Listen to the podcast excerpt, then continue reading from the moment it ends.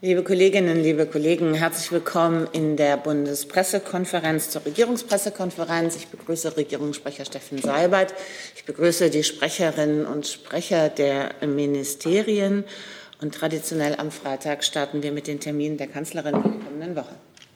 Ja, Guten Tag auch von mir. Wir hatten Sie ja gestern schon darüber informiert, dass die für Samstag bis Montag geplante Reise der Bundeskanzlerin nach Israel aufgrund der aktuellen Ereignisse in Afghanistan und in Absprache mit dem israelischen Ministerpräsidenten abgesagt ist und beide Seiten sich einig sind, dass diese Reise der Bundeskanzlerin zu einem späteren Zeitpunkt nachgeholt wird. Also geht's los mit Montag, dem 30. August. Da wird die Bundeskanzlerin in Stralsund an der Veranstaltung zum 50. Jahrestag, zum 50. Jubiläum von Greenpeace International teilnehmen. Das Ganze im Ozeaneum Stralsund. Sie wird dort gegen 19.30 Uhr eine Rede halten. Am Dienstag um 11 Uhr wird der Bundeskanzlerin die Buber-Rosenzweig-Medaille verliehen durch den Deutschen Koordinierungsrat der Gesellschaften für christlich-jüdische Zusammenarbeit. Die Laudatio hält der Präsident des Zentralrats der Juden in Deutschland, Josef Schuster. Ursprünglich war diese Verleihung für das Jahr 2020 im Kulturpalast Dresden geplant. Aufgrund der Pandemie konnte das damals nicht stattfinden und wird jetzt im Kanzleramt nachgeholt. Sie können das auf bundesregierung.de im Livestream verfolgen. Auch am Dienstag um 12 Uhr wird die Bundeskanzlerin den österreichischen Bundeskanzler Sebastian Kurz zu einem Gespräch im Kanzleramt empfangen. Vor dem Gespräch ist eine kurze Pressebegegnung geplant. Immer noch Dienstag, 31. August. Da gibt es von 14 bis 15.30 Uhr im Kanzleramt einen Festakt anlässlich des 60. Jubiläumsjahrs des deutsch-türkischen Anwerbeabkommens. Die Bundeskanzlerin richtet diesen Festakt gemeinsam mit der Integrationsstaatsministerin Frau Wiedmann-Mautz aus. Die Veranstaltung ehrt die ehemaligen sogenannten Gastarbeiter und Gastarbeiterinnen, die Vertragsarbeiterinnen und Vertragsarbeiter aller Anwerbestaaten. Er wird immer noch wegen der aktuellen Corona-Lage als hybride Veranstaltung durchgeführt mit einem Podium und der Verleihung des Talisman-Preises der Deutschlandstiftung Integration. Für das Podium werden Gäste per Video zugeschaltet und anschließend wird der Integrationspreis der Deutschlandstiftung äh, Integration verliehen an vier ehemalige sogenannte Gastarbeiter und Vertragsarbeiterinnen als Würdigung für ihre Lebensleistung. Und sie werden gemeinsam mit ihren Kindern anwesend sein. Neben der Kanzlerin und Frau Wiedmann-Mautz nimmt auch der Stiftungsratsvorsitzende der Deutschlandstiftung Integration, Bundespräsident AD Christian Wulff teil. Auch das im Livestream zu verfolgen. Am Dienstagabend wird die Bundeskanzlerin den Präsidenten des Europäischen Rates, Charles Michel, zu einem Abendessen im Kanzleramt empfangen. Das ist ein nicht presseöffentlicher Termin. Dann sind wir am Mittwoch um 9.30 Uhr zur üblichen Zeit das Kabinett unter Leitung der Bundeskanzlerin. Und am Mittwoch ab 15 Uhr wird sie dann ähm, an der Einweihung des WHO Hubs for Pandemic and Epidemic Intelligence teilnehmen im Auditorium des Langenbeck-Virchow-Hauses in Berlin. Dieser Hub von dem wir sehr froh sind, dass er in Berlin eingerichtet wird, wird eine globale Drehscheibe für Pandemie- und Epidemieaufklärung sein, soll mithelfen, künftige Pandemieausbrüche frühzeitig zu erkennen und zu verhindern. Dazu werden Daten erhoben, ausgewertet, aktuelle Erkenntnisse zusammengeführt. Die Bundeskanzlerin wird eine Rede halten bei dieser Eröffnung und weiterer Redner ist der Generaldirektor der WHO, Dr. Tedros Adhanom Ghebreyesus. Sprechen wird auch der Bundesgesundheitsminister, der WHO-Exekutivdirektor Mike Ryan und der regierende Bürgermeister von Berlin, Michael Müller. Veranstalter ist die WHO und äh, die Einweihung des Hubs kann über einen Livestream verfolgt werden. Am Freitag, äh, dem 3. September, wird die Bundeskanzlerin ab 12 Uhr nach Rheinland-Pfalz reisen, um sich wieder vor Ort ein Bild von den Folgen der Flutkatastrophe, von den laufenden Arbeiten am Wiederaufbau zu machen. Es ist ihre dritte Reise in die vom Hochwasser betroffenen Gebiete. Sie wird gemeinsam mit der Ministerpräsidentin Frau Dreyer und anderen Vertretern der Landesregierung den schwer von der Katastrophe getroffenen Ortsteil Altenburg in der Ortsgemeinde Altenahr besuchen. Dort ist dann, in der, ist dann um 14 Uhr oder ab 14 Uhr auch eine Pressekonferenz in der Turnhalle in Grafschaft Ringen vorgesehen. Ich sage jetzt schon, dass am 5. September die Bundeskanzlerin zudem äh, nach Nordrhein-Westfalen reisen wird, um auch dort gemeinsam mit dem Ministerpräsidenten Herrn Laschet sich ein Bild von den Folgen der Flutkatastrophe und den Aufbauarbeiten zu machen. Die Einzelheiten dieses Besuchs werden zurzeit noch abgestimmt. Soweit der Blick auf die Termine der kommenden Woche. Gibt es Fragen dazu? Herr Jung? Deshalb, weil die Kanzlerin beim Greenpeace International Jubiläum ist, ist davon auszugehen, dass sie für die Gemeinnützigkeit von Greenpeace ist? Sie tritt bei diesem 50. Jubiläum von Greenpeace International auf. Der Rede greife ich hier nicht vor. Was war in den letzten Monaten immer wieder davon die Rede im politischen Raum, ähm, dass Greenpeace die Gemeinnützigkeit hier entzogen werden soll. Wie steht sie dazu? Ich verweise auf den Termin am Montag und kann Ihnen zu diesem Thema sonst nichts sagen. Äh, an dieser Diskussion habe ich mich für die Bundeskanzlerin auch nicht beteiligt in den vergangenen Wochen und Monaten. Hey Leute, hier sind Thilo und Tyler. Jung und Naiv gibt es ja nur durch eure Unterstützung. Hier gibt es keine Werbung, außer für uns selbst. Das sagst du jetzt auch schon ein paar Jahre, ne? Ja. Aber man muss ja Aber mal wieder darauf halt, hinweisen. Ne? Stimmt halt. Ne? Und ihr könnt uns per Banküberweisung unterstützen oder PayPal. Und wie ihr das alles machen könnt, findet ihr in der Podcast-Beschreibung. Herr Rinke? Eine Frage zu dem Treffen mit äh, dem EU-Ratspräsidenten. Äh, können Sie da sagen, was für Themen da auf der Agenda stehen? Geht es da vor allem um die Hilfe Afghanistan, Vorbereitung, ähm, Klimaziele, Umsetzung? Worum geht es da? Also, das, was Sie genannt haben, sind alles mögliche Themen, denn Sie wissen, dass es in Europa jetzt äh, die Diskussion über das Fit for 55-Programm äh, gibt, an dem wir uns, an der wir uns natürlich auch als Bundesregierung dann intensiv beteiligen. Es wird um aktuelle europapolitische Fragen gehen. Mehr kann ich Ihnen jetzt wirklich äh, nicht sagen. Herr Jordans? Ja, Sie sagten, die Reise nach Israel wurde abgesagt wegen der Lage in Afghanistan. Ähm, ich sehe jetzt hier, äh, ich habe jetzt keine Termine speziell zu Afghanistan gehört. Ähm, da sind einige Preise und Festakte dabei. Können Sie sagen, inwiefern da jetzt äh, das Termin nicht mehr möglich war? Die Reise nach Israel wäre von Samstag bis Montag über zweieinhalb Tage gegangen. Das ist etwas anderes als äh, eine ein- oder anderthalbstündige Veranstaltung hier in Berlin. Die Bundeskanzlerin, davon können Sie ausgehen, ist äh, jeden Tag und intensiv mit dem Thema Afghanistan befasst. Es ist ihr richtig erschienen, vor dem Hintergrund der Ereignisse in Afghanistan, der Unvorhersehbarkeit der weiteren Ereignisse, diese Reise jetzt abzusagen und zu einem anderen Zeitpunkt nachzuholen. In dem Sinne hat sie mit dem israelischen Ministerpräsidenten gesprochen, der äh, großes Verständnis hatte und so ist das nun entschieden.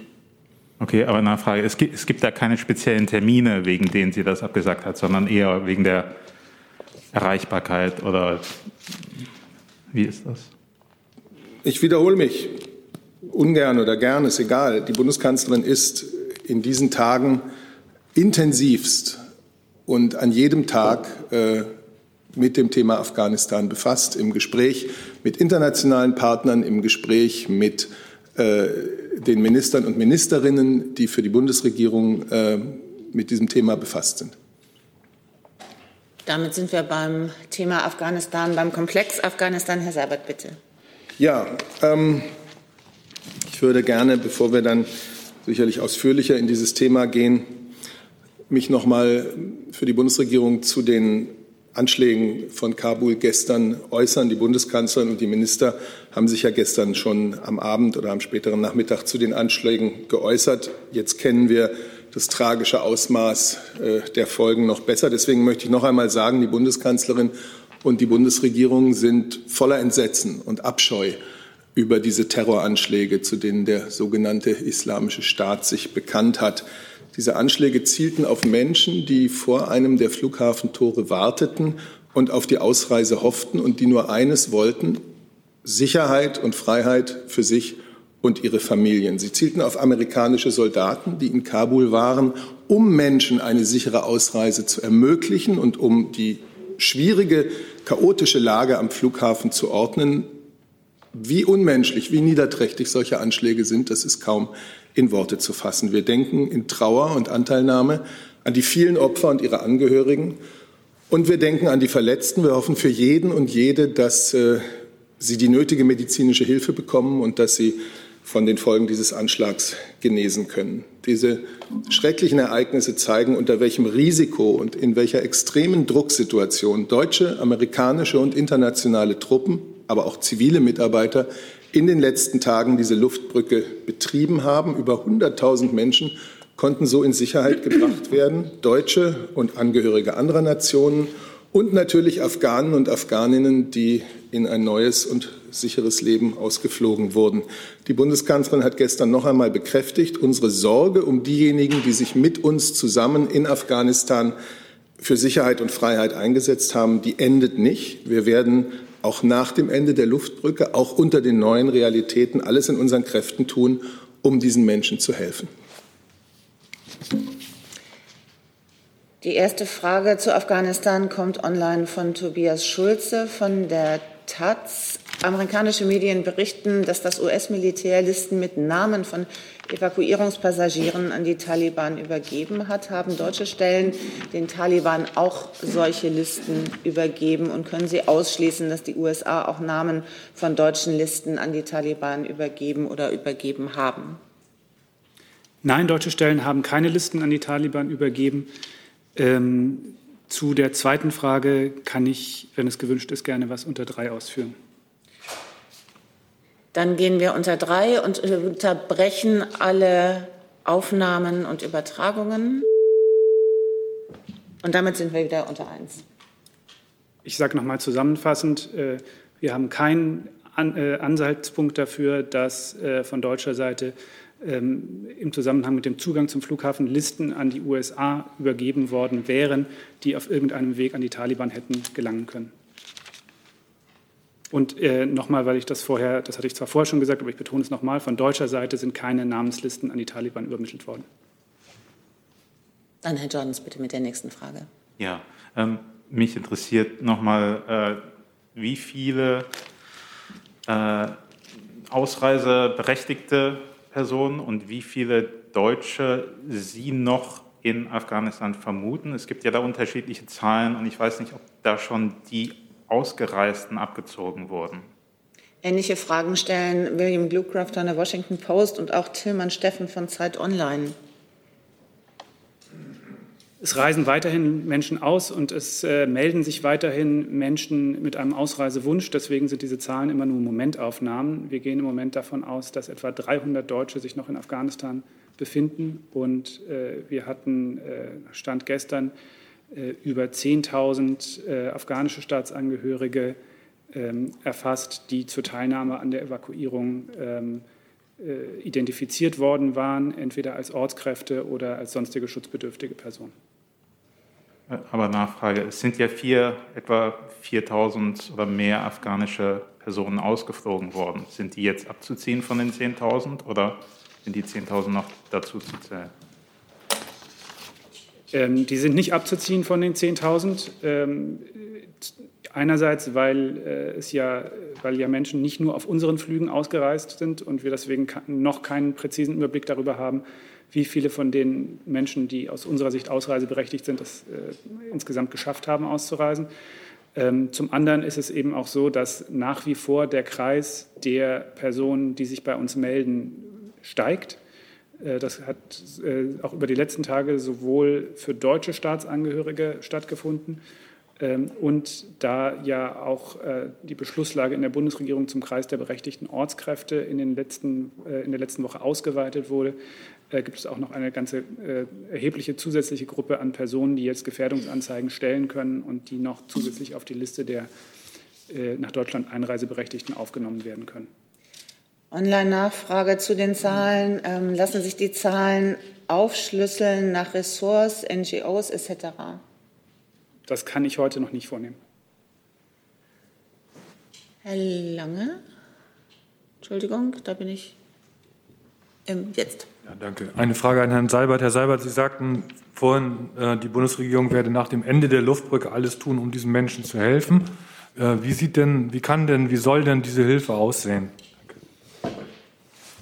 Naja, Sie wissen ja, dass der Außenminister eine Reise angekündigt hat durch mehrere Stationen und mehrere Nachbarländer Afghanistans. Sie wissen, dass die Bundeskanzlerin mit äh, den Premierministern zum Beispiel von äh, Pakistan äh, gesprochen hat, mit dem Präsidenten von Usbekistan.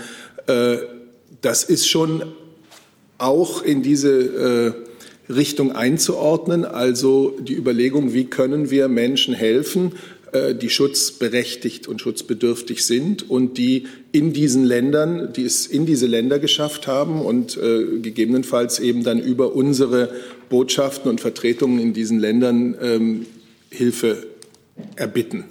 Und denen wollen wir helfen. Sie wissen, dass unser Botschafter Potzel ähm, seit einigen Tagen auch wieder Gespräche mit den Taliban-Vertretern führt, genau über diese Frage. Äh, wie sind die Ausreisemöglichkeiten für Afghanen auch nach Beendigung der Luftbrücke. Und äh, das war auch ein Thema ähm, bei, dem, bei der G7-Videokonferenz. Das kann ich Ihnen heute, weil wir nicht in die Zukunft schauen können und wir nicht schauen können, wir nicht sehen können, welche Möglichkeiten der Vertretung in Kabul beispielsweise äh, bestehen werden, nicht präzise sagen. Ich kann Ihnen nur sagen, dass wir, äh, dass unser Gefühl der Verantwortung und der Sorge um diese Menschen nicht endet mit der Luftbrücke, sondern wir werden die verschiedenen Möglichkeiten äh, zukünftiger Hilfe, auch Hilfe zur Ausreise, ähm, versuchen alle zu ergreifen. Ich kann es aber, glaube ich, schon noch mal ein bisschen ausführen. Der Außenminister hat dazu ja gestern Abend auch noch mal ein Statement abgegeben. Auf das würde ich Sie einerseits gerne verweisen. Ähm, und es geht äh, da im Wesentlichen äh, um zwei äh, sagen, physische Möglichkeiten, das Land zu verlassen. Da geht es zum einen um die Frage, wie kann äh, erreicht werden, dass der Flughafen äh, auch in Zukunft wieder betrieben werden kann und dass dort zivile Flüge stattfinden können in Zukunft, mit denen man ausreisen, über die man ausreisen kann. Dazu gibt es Gespräche mit verschiedenen Partnern. Das wird auch ein wichtiges Thema auf der Reise des Außenministers sein. Und zum anderen gibt es grundsätzlich die Möglichkeit, ähm, auf dem Landweg in Nachbarstaaten zu reisen. Ähm, und wir sind dabei, unsere Botschaften in den Nachbarstaaten personell so auszustatten und äh, mit Ressourcen auszustatten und Gespräche mit den Regierungen der Nachbarstaaten zu führen, damit wir sicherstellen können, dass äh, diejenigen, die nach Deutschland weiterreisen möchten, zumindest ab der Grenze, ab dem Übertritt, die Möglichkeit bekommen, ungehindert äh, zu unseren Botschaften zu gelangen, äh, dort schnell mit Papieren für die Einreise nach Deutschland ausgestattet zu werden. Dazu ähm, schaffen wir entsprechende Rechtsgrundlagen, dafür äh, bauen wir entsprechende, äh, schaffen wir an den, an den Vertretungen entsprechende Ressourcen und dafür äh, treffen wir entsprechende Absprachen mit den Nachbarstaaten. Das wird ein ganz wesentlicher Inhalt der Reise des Außenministers sein. Ähm, ich hab, äh, wir haben zu dieser Frage und auch zur Frage, an wen sich die Betroffenen jetzt wenden können, es geht ja im Wesentlichen um drei äh, drei verschiedene Gruppen. Einmal deutsche Staatsangehörige, zum Zweiten äh, ehemalige Ortskräfte und zum Dritten die sogenannten ähm, sonstigen Schutzberechtigten ähm, oder schutzbedürftigen Personen aus Afghanistan. Ähm, dazu haben wir auch Informationen auf unserer Website zur Verfügung gestellt. Diese Informationen werden wir in den nächsten Tagen im Zuge der Absprachen, die wir treffen und im Zuge der Möglichkeiten, die wir in den Nachbarstaaten insbesondere zur Unterstützung aufbauen, äh, weiter äh, anreichern. Ähm, jedenfalls sind wir entschlossen, alles zu tun, was wir können, um sowohl in den Nachbarstaaten als auch im Hinblick auf äh, den, den Luft, die, die Möglichkeit des, der, der, Ausreise auf dem Luftweg ähm, zu unterstützen. Ich möchte auch gerne noch ähm, für die Bundeswehr ergänzen. Ähm, bevor ich das tue, bitte erlauben Sie mir ganz kurz auch noch mal unser tiefes Mitgefühl auszusprechen, unser Beileid für die Verstorbenen und äh, auch die Verletzten. Und ähm, ohne diese Partner und Freunde vor Ort, vor allem unsere amerikanischen Verbündeten, wäre das nicht möglich, dass unsere Frauen und Männer, unsere Soldatinnen und Soldaten sich jetzt auf dem Heimweg nach Hause äh, befinden und zumindest äh, am Körper unversehrt sind. Von der Psyche wollen wir gar nicht sprechen, was die Frauen und Männer dort in den letzten zwei Wochen gesehen haben. Ähm, das, das vermag ich von hier nicht zu bewerten. Das Opfer unserer amerikanischen Kameradinnen und Kameraden bleibt für uns Bundeswehrsoldaten, bleibt für die Verteidigungsministerin selbstverständlich unvergessen. Sie haben gefragt, was wir an konkreter Hilfe leisten können. Das möchte ich Ihnen gerne beantworten. In erster Linie, ähm, unsere Ministerin hat ja auch gestern Abend ein Statement ähm, gehalten, was ja auch sehr breit aufgenommen wird. Aber ich möchte zwei, drei Punkte noch mal, noch mal.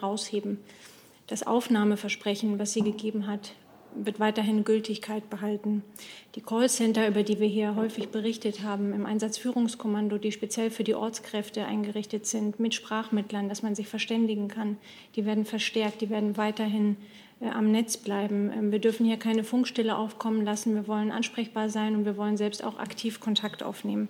Ähm, auch dank der vielen Hinweise, die auch hier gekommen sind, die auch an, an, von vielen anderen Stellen gekommen sind. Das wird mit Sicherheit nicht abreißen. Und das ist für uns ein ganz maßgebliches Instrument, um da weiter zu unterstützen.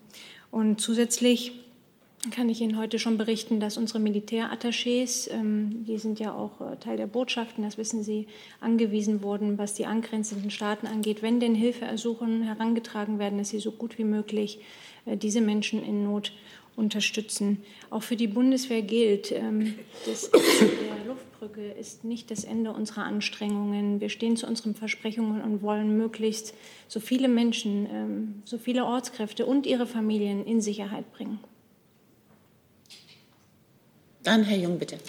Hm.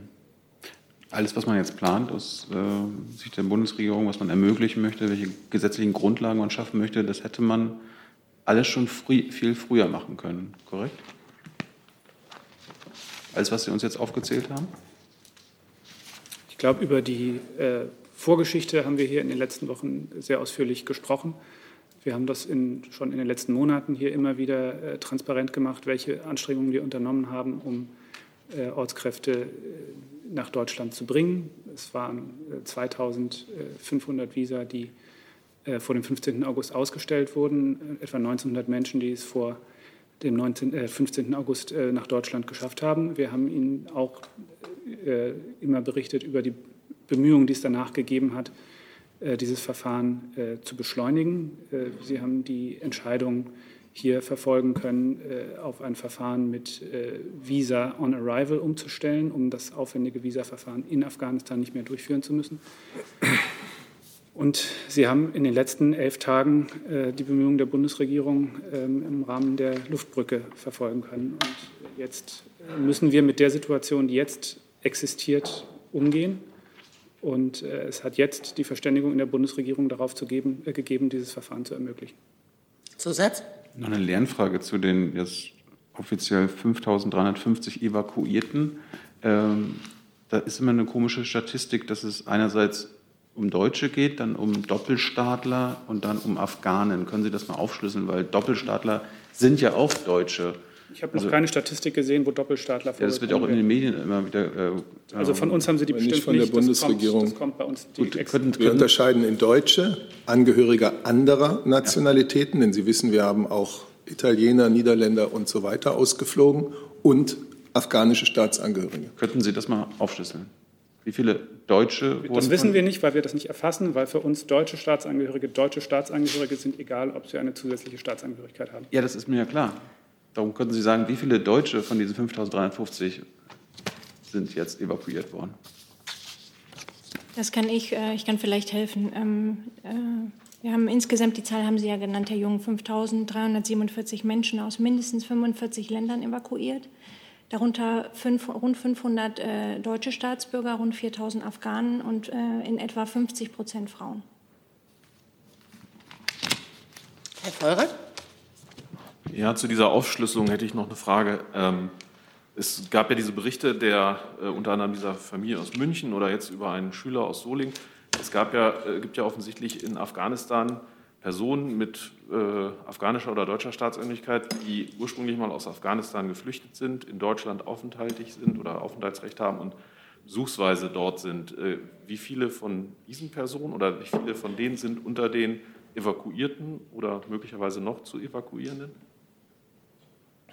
Das kann ich, ich kann nicht sagen, wie viele von denen unter den afghanischen Staatsangehörigen sind, die wir auf, äh, die, die, also unter der Zahl von etwa 4000 afghanischen Staatsangehörigen sind, ähm, weil wir zum jetzigen Zeitpunkt noch keine statistische Aufschlüsselung haben, was sozusagen jeweils die Rechtsgrundlage für die Einreise nach Deutschland war.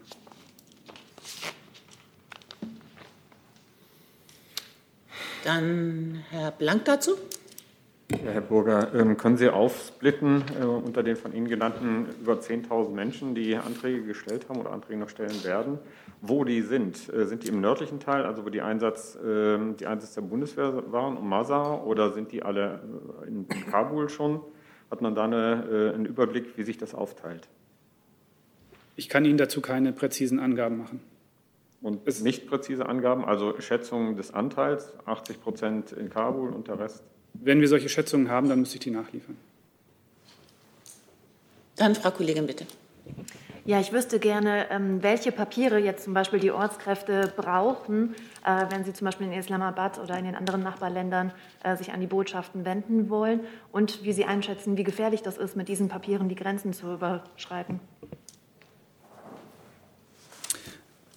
Also um an einer deutschen Auslandsvertretung in einem Nachbarland ein, äh, Einreisepapiere für Deutschland zu bekommen, ist es zunächst mal wichtig, dass die Identifikation dieser Person eindeutig festgestellt werden kann, äh, mit welchen Papieren auch immer das möglich ist und äh, dass eine Aufnahmezusage vorliegt. Das betrifft also den Kreis derjenigen Ortskräfte, äh, für die, eine, die schon die Gefährdung, deren Gefährdungsanzeige schon geprüft wurden und wo die ehemaligen Arbeitgeber schon gemeldet haben, ja, das ist eines, eine unserer ehemaligen Ortskräfte und äh, da, für die eine Aufnahmezusage ausgesprochen wurde. Für diese Personen ähm, kann dann in einem sehr einfachen und schnellen Verfahren äh, ein Visum ausgestellt werden, wenn sie eben über, über äh, ihre, ihre Identität vor Ort nachweisen können. Äh, was ich Ihnen zum jetzigen Zeitpunkt noch nicht erschöpfend beantworten kann, ist, welche Dokumente diese Personen brauchen, um überhaupt in die Nachbarstaaten einreisen zu können welche Visapflichten dort bestehen, äh, Passpflichten und so weiter. Und es wird natürlich ein Thema unserer Gespräche mit den Regierungen dieser Nachbarstaaten sein, ähm, möglichst, es ist möglichst einfach zu machen, für diese Menschen äh, in die Nachbarstaaten einzureisen. Ich wenn sie eben eine entsprechende Zusage von uns vorweisen können, dass sie an unserer Botschaft äh, schnell mit Papieren ausgestattet werden und dann äh, schnell die Weiterreise nach Deutschland antreten können. Ich würde gerne noch ergänzen, dass wir ja auch in den letzten Wochen schon diejenigen, die beispielsweise keinen Reisepass hatten, äh, mit Ersatzdokumenten ausgestattet haben.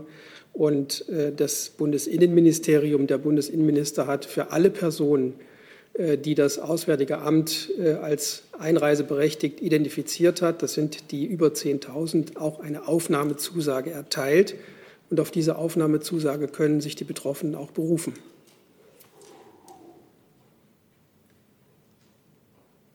Dann Frau Buschow, bitte. Ja, nochmal zu, ähm, zu den Wegen, die Sie skizziert haben, Herr Burger. Also das eine über den Landweg, das klingt natürlich wesentlich einfacher, als das in der Realität ist. Wie, ähm, woher nehmen Sie denn im Moment Erkenntnisse über die Gefährlichkeit dieser Wege? Was können Sie über die Gefährlichkeit sagen? Oder anders gefragt, können Sie guten Gewissens die Menschen aus Kabul auf diese Wege schicken? Nein, wir können nicht guten Gewissens eine pauschale Aussage oder eine pauschale Empfehlung für jeden und jede abgeben, sich jetzt auf dem Landweg in die Nachbarländer zu begeben. Dafür die, äh, sind die Risiken, denen man sich auf diesem Weg aussetzt, zu individuell und zu sehr von der persönlichen Situation jedes und jeder Einzelnen betroffen. Das hängt sowohl mit dem individuellen Verfolgungsdruck äh, zusammen, mit der äh, persönlichen Lage. Das hängt natürlich auch einfach mit der Geografie zusammen. Wie nah befinde ich mich an einer Grenze? Über welche Möglichkeiten verfüge ich mich zu organisieren. Ähm, da haben wir unter unseren ehemaligen Ortskräften natürlich, da sind sogar Logistikprofis darunter, deren, deren Geschäft es ist, ähm, sozusagen solche Transporte zu organisieren. Da sind aber natürlich auch ganz andere Menschen drunter. Das, das wird man pauschal von Berlin aus nicht beantworten können. Ähm, deswegen ist ähm, ja, ist, ist der Rat, den wir den Menschen, der beste Rat, den wir den Menschen im Moment geben können, äh, sich selbst äh, so gut sie können darüber zu informieren, wie äh, die Risiken einer solchen Reise sind und ähm, diese, diese Abwägung ähm, so gut sie können zu treffen. Wir bemühen uns, wie gesagt, einerseits über die Gespräche von äh, Botschafter Potzel mit den Taliban, möglichst belastbare Zusagen von den Taliban zu bekommen, dass es dass äh, die Ausreise von diesen Menschen zumindest nicht behindert wird ähm, von Stellen der Taliban.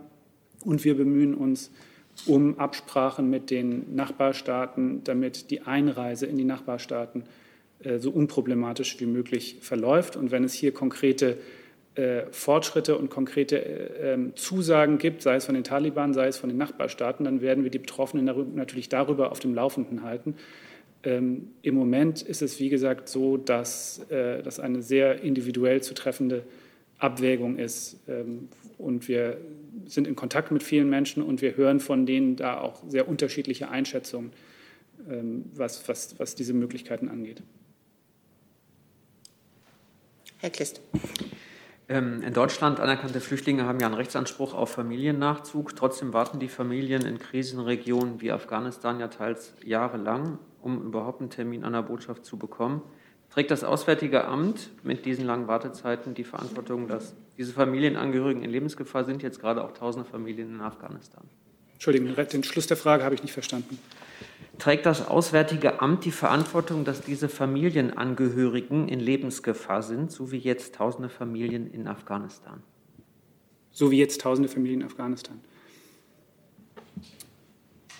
Also die ähm, Schwierigkeiten, die wir in den vergangenen Jahren hatten, in Afghanistan Visa auszustellen, das äh, ist gut dokumentiert. Die hängen damit zusammen, dass die Visastelle der deutschen Botschaft, dass äh, große Teile der deutschen Botschaft 2017 bei einem Bombenanschlag zerstört wurden und wir seither keine Möglichkeit hatten, in Afghanistan selbst überhaupt Visa zu erteilen. Deswegen ist das Visageschäft für Afghaninnen und Afghanen in den vergangenen Jahren aus den Nachbarstaaten, aus Islamabad und Neu-Delhi, äh, betrieben worden. Ähm, das ist äh, mit erheblichen Wartezeiten äh, verbunden gewesen, die natürlich durch die Corona-Pandemie und die dadurch verbundenen Reiseeinschränkungen noch erheblich ähm, erhöht wurden. Wir wissen, dass das für viele Menschen eine sehr schwierige Situation erzeugt hat.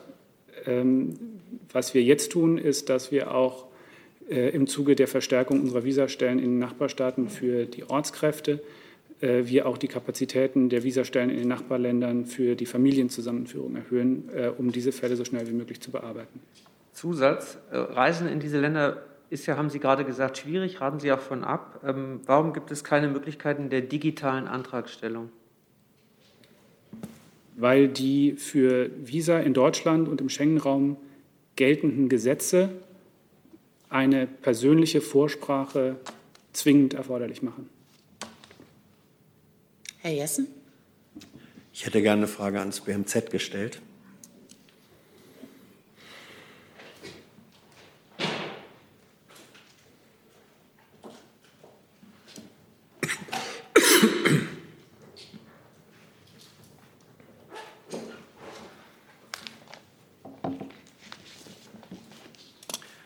Herr Deutschmann, welche Verantwortung äh, nimmt Ihr Haus äh, auf sich für die Situation, in der sich vor allem Ortskräfte der Entwicklungszusammenarbeit äh, befinden? Ähm, trifft es zu, dass erst mit Datum vom 11.8., also kurz vor dem Fall Kabuls, ähm, eine Taskforce Ortskräfteverfahren eingerichtet wurde? Eine Frage, eine Nachfrage bitte. Das war ein Komma trifft es zu, dass äh, diese Taskforce am 11. Das habe ich nicht gehört, das Komma. Ich habe einen Punkt gehört. Eingerichtet wurde, äh, in der als Bewerbungsenddatum der 19. oder 18.8. eingegeben, angegeben wurde, sodass diese Taskforce eigentlich ihre Arbeit gar nicht aufnehmen konnte. Ja. Äh, erlauben Sie mir da eine Vorbemerkung, weil das ja auch in vielen Fragen, die wir so bekommen, auch immer äh, durchklingt. Äh, grundsätzlich haben wir eine andere Situation als das BMVG und die Bundeswehr. Für die Bundeswehr gab es einen klaren Abzugsbeschluss. Den gibt es für die Entwicklungszusammenarbeit nicht. Wir hatten über die letzten Monate auch analog mit den Vereinten Nationen und anderen Gebern immer das Bestreben, ähm, Grundversorgung in Afghanistan aufrechtzuerhalten. Äh, über die Jahre, ähm, die Sicherheitslage war ja in verschiedenen Regionen auch vorher schon schwierig, ähm, wurde das Portfolio über Ortskräfte umgesetzt, um so eine lokale Verwurzelung sicherzustellen. Wir sind also sehr auf die Ortskräfte angewiesen, um dort zu arbeiten. Und so war auch in den letzten Monaten weiter das Bestreben, in sicheren Regionen, da wo die Ortskräfte auch nicht gefährdet waren, Entwicklungszusammenarbeit fortzuführen. Das hatte eine Konsequenz, dass wir gar nicht überdurchschnittlich viele Gefährdungsanzeigen vor dem Fall von Kabul hatten. Daraufhin wurde schon seit dem Abzug der Bundeswehr die Personal, ähm, also das Personal in dem Referat und in den Einheiten verstärkt und auch aus anderen Einheiten zusammengezogen. Und um dann unmittelbar auf die dynamische Situation zu reagieren, wurde dann am 16.08. auch zusätzlich noch eine Taskforce eingerichtet. Die hat gelungen, dass tagesaktuell alle Anträge bearbeitet werden konnten und diese zum A und BMI zur Entscheidung weitergeleitet wurden. Und soweit ich das sehe, sind auch keine unbearbeiteten Anträge derzeit im BMZ.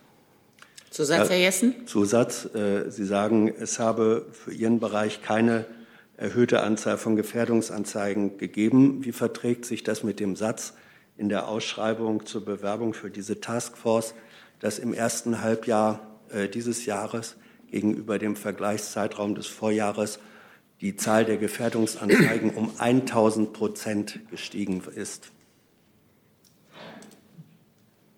Diese Zahlen, das muss ich nachreichen, das liegt mir so nicht vor. Aber nochmal, ähm, es gab ja schon vorher über das Ortskräfteverfahren die Möglichkeit für Ortskräfte der Entwicklungszusammenarbeit eine Gefährdungsanzeige zu stellen. Ähm, das wurde auch bearbeitet und die Situation nach dem Fall von Kabul war eine deutlich andere. Danach sind die Zahlen deutlich in die Höhe gegangen und darauf wurde unmittelbar reagiert. Herr Rinke. Eine Frage zu der späteren Aufarbeitung geht ans Auswärtige Amt, aber auch Verteidigungsministerium. Im Bundestag ist ja ein Antrag auf ein sogenanntes Löschmoratorium äh, abgelehnt worden. Ich hätte ganz gerne von den beiden Ministerien gewusst, äh, vielleicht auch vom BMI, äh, wie denn mit den Akten, die jetzt diese ganzen Vorgänge Evakuierung Afghanistan betreffen, umgegangen wird. Also von unserer Seite kann ich Ihnen sagen, dass wir da sehr klare ähm, Vor Gänge haben, die wir natürlich auch entsprechend der Vorschriften ablegen. Und ähm, ich kann diese Anschuldigung nicht nachvollziehen.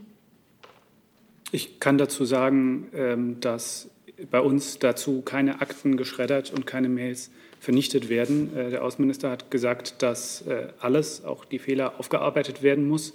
Das ist auch in unserem Interesse und dazu werden wir unseren Beitrag leisten. Ja, ich kann ergänzen, dass äh, das natürlich auch für das BMI gilt und dass für die gesamte Bundesregierung ja eine Registraturrichtlinie äh, gilt.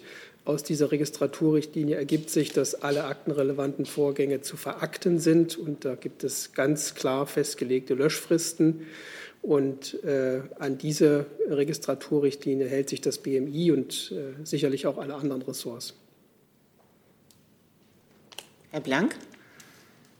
Ja, es ist ein bisschen eine Frage jetzt in eine andere Richtung, Herr Seibert. Es gibt mehrere Bundesländer, die einen Bund-Länder-Gipfel äh, zu Hilfen bei, möglichen Hilfen bei der Aufnahme und dem Umgang mit Flüchtlingen aus Afghanistan und äh, Rückkehrern oder, oder äh, Ortskräften auf, aus Afghanistan fordern. Gibt es da schon einen anvisierten Termin? Und äh, wie stehen Sie zu einem solchen Gipfel? Der Chef des Bundeskanzleramts, Minister Braun, steht ja regelmäßig mit den Chefs und Chefinnen der Staatskanzleien der Bundesländer in ganz engem äh, Austausch. Und dabei wird gerade natürlich jetzt äh, in den letzten Tagen auch das Thema der Ortskräfte aus Afghanistan beraten. Und äh, dabei sind auch die zuständigen Bundesressorts einbezogen. Das heißt, Sie sehen keine Notwendigkeit für einen Gipfel mit der Kanzlerin? Nein, ich sage Ihnen, dass es da einen ganz engen Austausch schon gibt. Und ob es dann noch andere Formate geben wird, kann ich Ihnen heute nicht sagen. Uns ist dieser enge Austausch zwischen der Bundesregierung, den Bundesministerien, die die Zuständigkeit haben für die einzelnen Bereiche, und den Ländern sehr wichtig. Dann Herr Kollege, bitte. Ja, nur eine kurze Frage an Herrn Burger. Sie sprachen vorhin von 300 Deutschen, die sich noch in Afghanistan befinden. Äh, können Sie etwas darüber sagen, wo die sich befinden oder aus welchen Bereichen die entstammen? Also ist das Mitarbeiter der Privatwirtschaft, ist das, das Mitarbeiter der Entwicklungshilfe? Was lässt sich dazu noch sagen? Ich kann Ihnen äh, keine präzise Aufschlüsselung liefern. Ich hatte hier äh, vor wahrscheinlich etwa zwei Wochen auf die Frage, wie viele Deutsche sich äh, in Afghanistan befinden, mal eine Zahl von, eine hohe zweistellige Zahl genannt. Äh, wir müssen also davon ausgehen, dass viele von, denen, von diesen 300 Menschen sind, die sich in der Vergangenheit nicht auf äh, Listen der deutschen Botschaft ähm, äh, registriert hatten, das nie für nötig befunden hatten, sich zu registrieren. Und deswegen liegt die Vermutung nahe, dass viele von denen ähm, persönlich äh, äh, im Land verwurzelt sind. Aber eine genauere Aufschlüsselung dazu habe ich nicht. Herr Jung? Nochmal zu dieser Taskforce des BMZ. Ähm, uns liegen Informationen vor, dass bis zu, diesem, bis zu dieser Stellenausschreibung nur eine Person in dieser Taskforce äh, tätig war. Können Sie das bestätigen?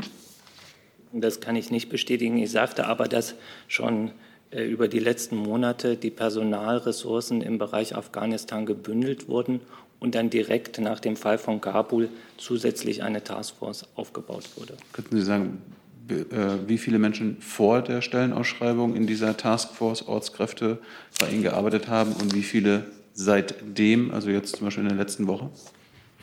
Ich reiche Ihnen gerne nach, wie viele Personen vorher, bevor die Taskforce eingerichtet wurde, sich um das Thema gekümmert haben. Ich möchte aber noch mal, na doch, äh, die Taskforce wurde ja erst als Reaktion eingerichtet. Ähm, und ich möchte noch mal darauf hinweisen, dass es keine unbearbeiteten Anträge gibt. Herr Lücking. Eine Frage an das äh, Verteidigungsministerium. In, unter eins war hier öfter das Bavar Media Center BMC Thema, bei dem die äh, Erlaubnis nach Deutschland auszureisen zu spät kam. Ähm, Frage bitte gerne unter drei beantworten. Wie viele Menschen konnten letztendlich aus dem Bavar Media Center Bereich nach Deutschland geholt werden? Mit Blick auf mit Blick auf die sensiblen Inhalte würde ich um unter drei Anteil hier bitten. Das brauchen wir von meiner Seite nicht, Herr Lücking. Doch, äh, wenn möglicherweise noch weitere Personen. Äh, wir können gerne unter eins erstmal bleiben und dann schauen wir mal, wie sich das entwickelt, wenn Sie erlauben. Es ist ja nicht nur das Bavar Media, Media Center. Wir haben sehr, sehr viele Hinweise bekommen, auch durch Sie sehr, sehr viele Hinweise bekommen von Menschen, die schutzbedürftig sind. Und wir haben die aufgenommen, wir haben die weitergeleitet, wir haben alles in, unser, in, unserer Macht Stehende getan, um diesen Menschen Unterstützung leisten zu können. Die Zahlen, so wie Sie die haben wollen, die können wir zu diesem Zeitpunkt Ihnen nicht aufbereiten. Deswegen macht es aus meiner Sicht für diese Frage auch keinen Sinn, unter drei zu gehen, weil ich habe keine Informationen unter drei. Es ist auch nicht so, äh, dass wir jetzt mit diesem Informationsaustausch aufhören. Wir sind nach wie vor offen und dankbar, wenn es Hinweise gibt, dass man sie gerne über die Bundeswehr, wenn es unsere Ortskräfte betrifft, äh, gerne äh, reingibt und wir damit auch arbeiten können, an die entsprechenden Stellen weiterleiten können, um diesen Menschen zu helfen. Dann Herr Jordans.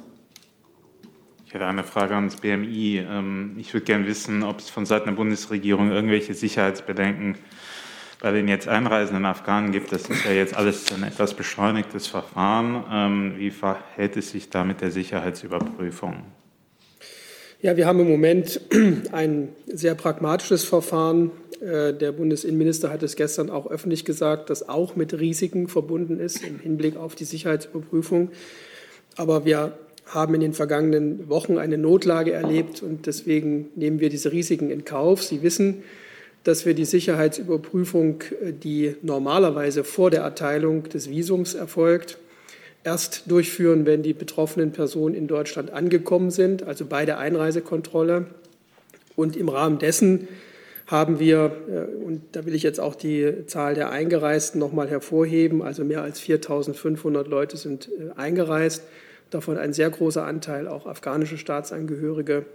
Äh, haben wir inzwischen äh, ja, vier Fälle festgestellt äh, von Personen, die bereits abgeschoben wurden, die natürlich auf normalem Weg kein Visum erhalten hätten, aber jetzt in Deutschland sind. Und ähm, da ist es so, dass äh, wenn die Sicherheitsbehörden bei der Überprüfung solche Sachverhalte feststellen, jeweils im individuellen Fall geschaut wird, welche Maßnahmen notwendig oder auch möglich sind. Äh, von diesen Fällen äh, die ich Ihnen gerade berichtet habe, gibt es auch die Situation, dass die Person nach Ankunft in Deutschland direkt wieder in Haft gegangen ist und andere wiederum bekommen eine Duldung, weil keine Bedenken gegen den Aufenthalt in Deutschland bestehen. Nachfrage. Ähm, von einem russischen Staatssender wird behauptet, es seien Dutzende evakuierte Afghanen auf sogenannten No-Fly-Listen. Äh, die Behauptung wurde sogar mit manipulierten Agentur Bildern illustriert, bei dem der Sender zwei Menschen gefakte Waffen, Kriegswaffen ins Handgepäck gefotoshoppt hat. Wie bewerten Sie solche ähm, Versuche afghanischer Flüchtlinge als potenzielle Terroristen darzustellen? Gut, wir haben ja in unserem Hause ähm, auch eine Organisationseinheit, die sich mit derer, der, dererlei Bedrohungslage durch Falschinformationen, durch Fake News äh, beschäftigt. Das ist nichts, was neu ist. Aber uns liegt es am Herzen, dass äh, diese Informationen, wenn sie auftreten, auch richtiggestellt werden. Ein solcher Fall, wie Sie ihn gerade beschrieben haben, ist im Bundesinnenministerium nicht bekannt. Ähm, es gibt aus Sicht des BMI keine No-Fly-Listen. Es gibt auch keine Fälle, wo Einreisen verweigert wurden, weil äh, irgendwelche Waffen im Spiel gewesen wären, sondern wir haben diese äh, vier Fälle, bei denen festgestellt wurde, dass diese Personen vorher abgeschoben wurden. Und darüber hinaus liegen keine Erkenntnisse vor. Mit, bitte? Ich würde einen Punkt ergänzen zum Thema Desinformation. Wir haben in den letzten Tagen nämlich leider erleben müssen, dass auch deutsche Staatsangehörige äh, und Ortskräfte in Afghanistan kontaktiert wurden, teilweise von gefälschten Absendern, ähm, von äh, Menschen, die sich als Vertreterinnen und Vertreter des Auswärtigen Amts ausgegeben haben und äh, an äh, beispielsweise bestimmte Sammelpunkte in der Stadt geschickt wurden, dadurch einer erheblichen Gefährdung ausgesetzt wurden. Wir weisen darauf in den sozialen Medien unserer Botschaft Kabul und auf anderen Kanälen, die von uns, die, die Menschen, mit denen wir in Kontakt sind, immer wieder hin. Aber es ist leider ein Phänomen, das in den letzten Tagen äh, erhebliche Ausmaße angenommen hat, dass Menschen, äh, die äh, verzweifelt sind und äh, auf Rettung hoffen, äh, durch solche Desinformationen in noch gefährlichere Lagen gebracht wurden. Mit Blick auf die Uhr möchte ich damit das, den Komplex Afghanistan abschließen. Darf ich Wir noch haben ganz kurz eine, eine, eine faktische Ergänzung. Vielen Dank. Ähm, ich würde Ihnen gerne noch eine kleine Mitteilung machen ähm, und zwar, ähm, wir werden unseren Medivac-Flieger um weitere 24 Stunden in Taschkent belassen, um bei Bedarf äh, unsere amerikanischen Verbündeten ähm, noch mit unserer fliegenden Intensivstation unterstützen zu können. Dankeschön. Damit schließen wir mit Blick auf die Uhr und auf andere Themen den Afghanistan-Komplex für heute ab. Und ich möchte nach vorne bitten das Gesundheitsministerium und das Verkehrsministerium.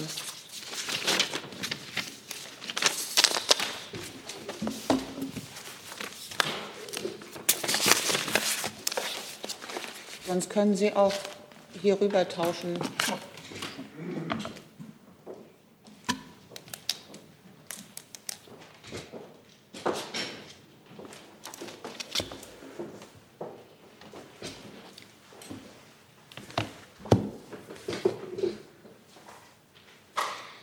Nämlich die Frage taucht äh, auch online mehrfach auf. Ähm, ich zitiere mal die Frage von Corinna Budras von der FAZ stellvertretend. Sie nimmt Bezug auf die Meldung der Bild von heute. Stimmt es, dass die Bundeskanzlerin die 3G-Regeln auch in Zügen der Deutschen Bahn durchsetzen möchte? Ja, vielleicht vergegenwärtigen wir uns mal kurz, was in diesem Moment der Pandemie unsere Situation ist. Wir haben sehr stark steigende Fallzahlen. Und deswegen ist es richtig zu prüfen, was helfen kann, diesen Anstieg der Fallzahlen zu dämpfen und möglichst zu stoppen. Und wir haben vor allem in der jungen Altersgruppe, bei den 0 bis 12-Jährigen, ähm, ganz starken Anstieg von Ansteckungen.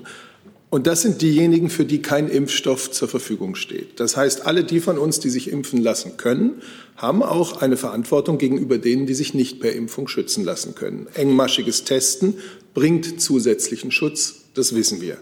Und deswegen, ja, die Bundesregierung prüft, ob diese 3G-Regeln in Fernzügen angewendet werden können. Dabei ist für uns interessant das Beispiel Frankreichs, wo genau das der Fall ist. Äh, dort gilt seit Anfang August der sogenannte Pass sanitär verpflichtend auch für Bahnfernreisen und wird dort vom Bahnpersonal kontrolliert. Wohlgemerkt, es geht um Fernzüge. Und nun prüfen wir, ob das, was in Frankreich möglich ist und praktiziert wird, ähm, ob das auch hier in Deutschland, wo 3G ja äh, schon in vielen Innenräumen gilt, anwendbar sein kann. Das wird jetzt geprüft. Markus Balser, Süddeutsche Zeitung. Wie bewerten Verkehrs- und Gesundheitsministerium den Plan? Also ich würde dazu gerne ans Verkehrsministerium verweisen. Ja, wie es innerhalb der Bundesregierung üblich ist, werden wir Prüfaufträge natürlich ordnungsgemäß abarbeiten. Äh, ich möchte gleichwohl einmal ganz kurz auf den Unterschied zwischen den, zwischen den unterschiedlichen Fernverkehrssystemen in Deutschland und Frankreich hinweisen. Das haben wir in der Vergangenheit auch schon oft getan. Sie erinnern sich vielleicht an die Debatte, die wir hier sehr ausführlich geführt haben, um die Reservierungspflicht bei der Deutschen Bahn. Dort wurde des Öfteren herausgestellt, dass wir eben in Deutschland ein offenes Bahnsystem haben, im Gegenzug dazu in Frankreich ein geschlossenes. Herr Blank dazu? Ja, ähm, Herr Seibert, wenn ich es nicht überhört habe, hatten Sie die Inlandsflüge nicht genannt. Jetzt wird, äh, auch der, steht auch, äh, stehen auch die Inlandsflüge auf dem Prüfauftrag und ähm, ans Verkehrsministerium den Prüfauftrag abarbeiten klingt nicht gerade nach großer Begeisterung. Äh, ist der Minister eher der Meinung, dass das Unsinn ist?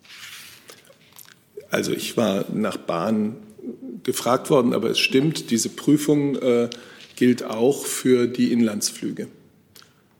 Auf vielen Auslandsflügen ist es ja bereits der Fall. Aber es gilt äh, eine Prüfung und dass bei dieser Prüfung ähm, die nationalen Gegebenheiten zu bedenken sind, die anders sein können als in anderen Ländern, das ist klar.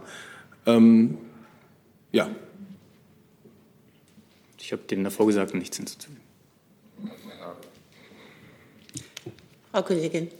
Ja, ähm, auch nochmal eine Nachfrage, etwas kleinteilig, aber bezieht sich das nur auf die Bahn und die Inlandsflüge oder sind dann zum Beispiel auch äh, Busse, also so Flixbusse und Fähren davon betroffen? Und kann man schon sagen, wie lange die Prüfung dauern wird? Nein, das kann ich nicht sagen, wie lange die Prüfung dauern wird. Und Flixbusse und Fähren, sind die auch betroffen? Soweit ich weiß, sprechen wir aktuell über den Fernverkehr bei der Bahn und die Inlandsflüge. Gernot Heller aus dem Korrespondentenbüro Herholz will wissen, wie soll das kontrolliert werden? Eine der zu prüfenden Fragen.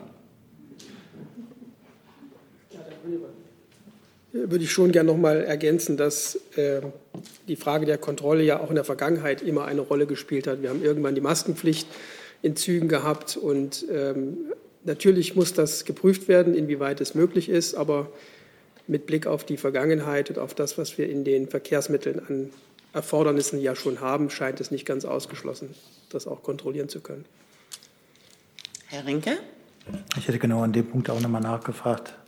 Das Verkehrsministerium, ich verstehe die Unterscheidung nicht mit dem geschlossenen, offenen System.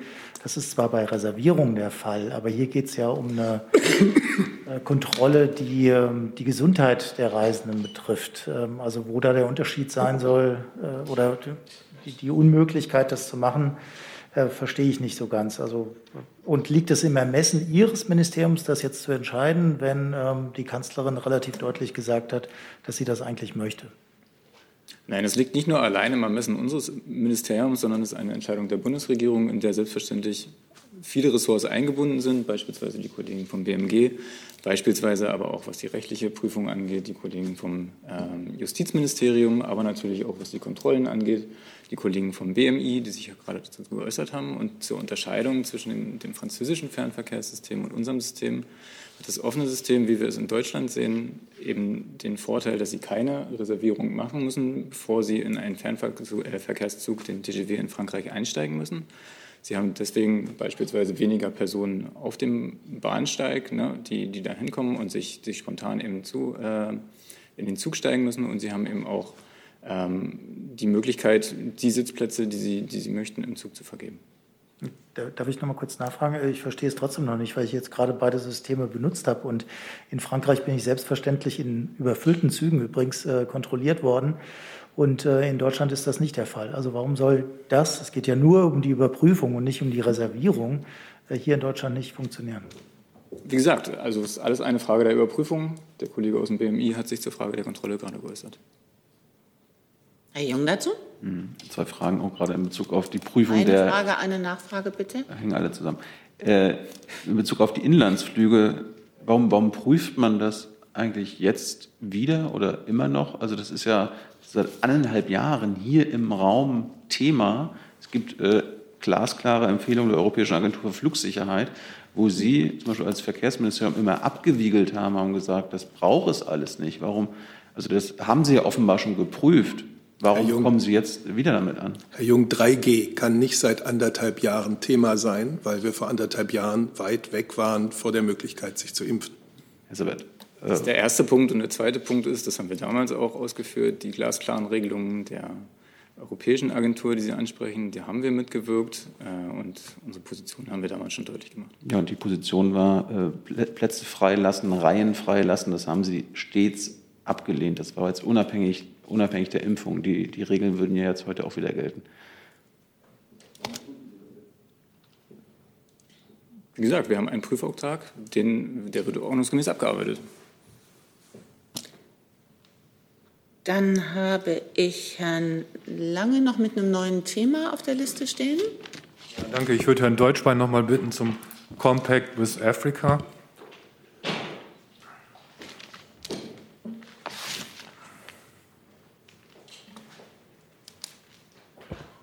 Heute ist ja so ein bisschen der Tag auch der Bilanzen, Herr Deutschbein.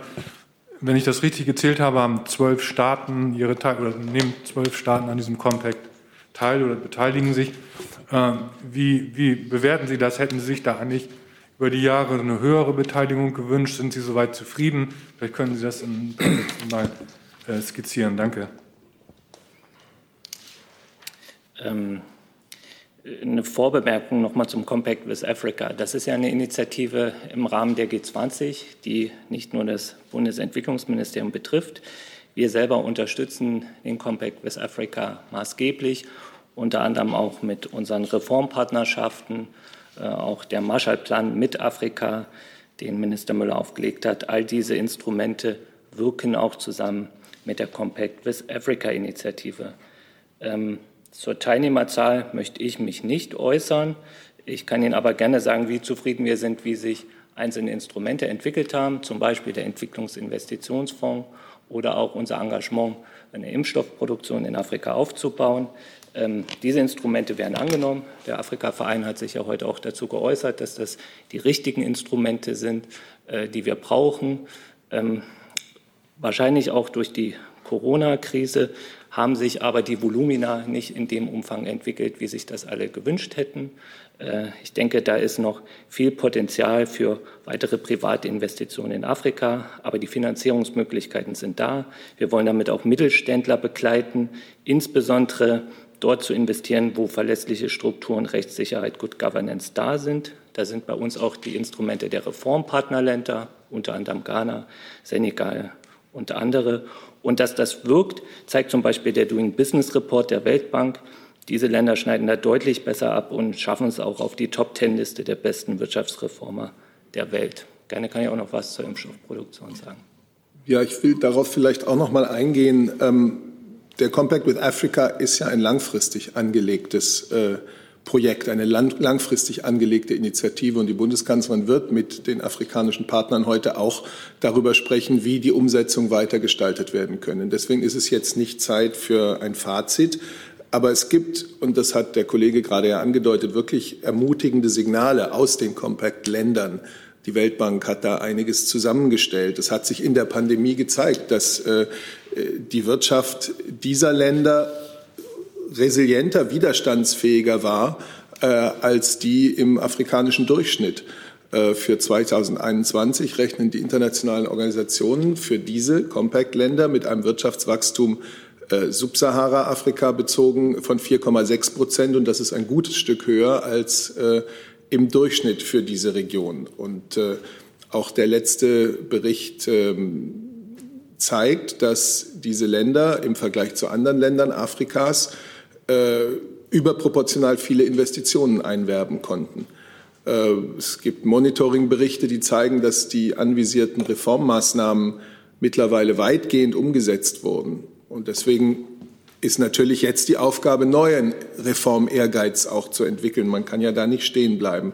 Und zwar sich dabei auch vor allem an Nachhaltigkeitsaspekten zu orientieren. Das sind auch Themen, über die die Bundeskanzlerin heute intensiv mit Ihren äh, Partnern und Gästen ähm, beraten möchte. Hey Leute, Thilo hier. Unsere naive Arbeit in der Bundespressekonferenz und unsere wöchentlichen Interviews, die sind nur möglich, weil ihr uns finanziell unterstützt. Und damit das so bleibt, bitten wir euch, uns entweder per Banküberweisung oder PayPal zu unterstützen. Weitere Infos findet ihr in der Podcast-Beschreibung. Danke dafür.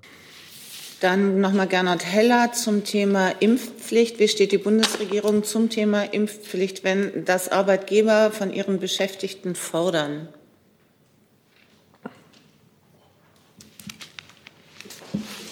wollen Sie? Es gibt keine neue Haltung der Bundesregierung Nein, genau. zur Impfpflicht. Äh, wir sind nicht für eine generelle Impfpflicht und tun nichts, um die einzuführen. Und dann habe ich noch Herrn Jessen mit einem neuen Thema. Da bräuchte ich dann das BMW bitte und das BMU.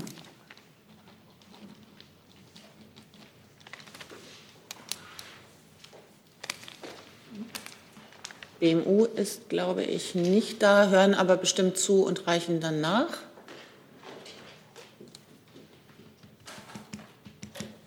Thema Datteln 4. Das UVG Münster hat gestern den Bebauungsplan ähm, auf dem, des Geländes, auf dem Datteln 4 errichtet wurde, für ungültig erklärt. Das BMW hat sich ja stets für Datteln 4 ausgesprochen mit Hinweis ähm, auf gültige Bebauungspläne. Was bedeutet dieses Urteil nun äh, aus Ihrer Sicht, Frau Baron?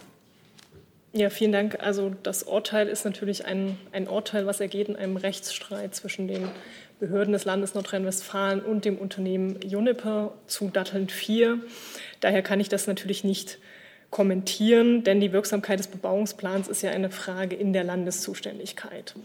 Das ist außerhalb unserer Zuständigkeit und auch Folgefragen, die sich vielleicht stellen und auf die das OVG hinweist, ähm, für Fragen von ähm, Genehmigungen oder emissionsschutzrechtlichen Genehmigungen. Auch das ist außerhalb unserer Zuständigkeit. So will ich da nicht spekulieren oder das kommentieren. Es ist schlicht ein Rechtsstreit, der nicht unsere Zuständigkeiten betrifft. Nachfrage, Zusatz? ja, Zusatz.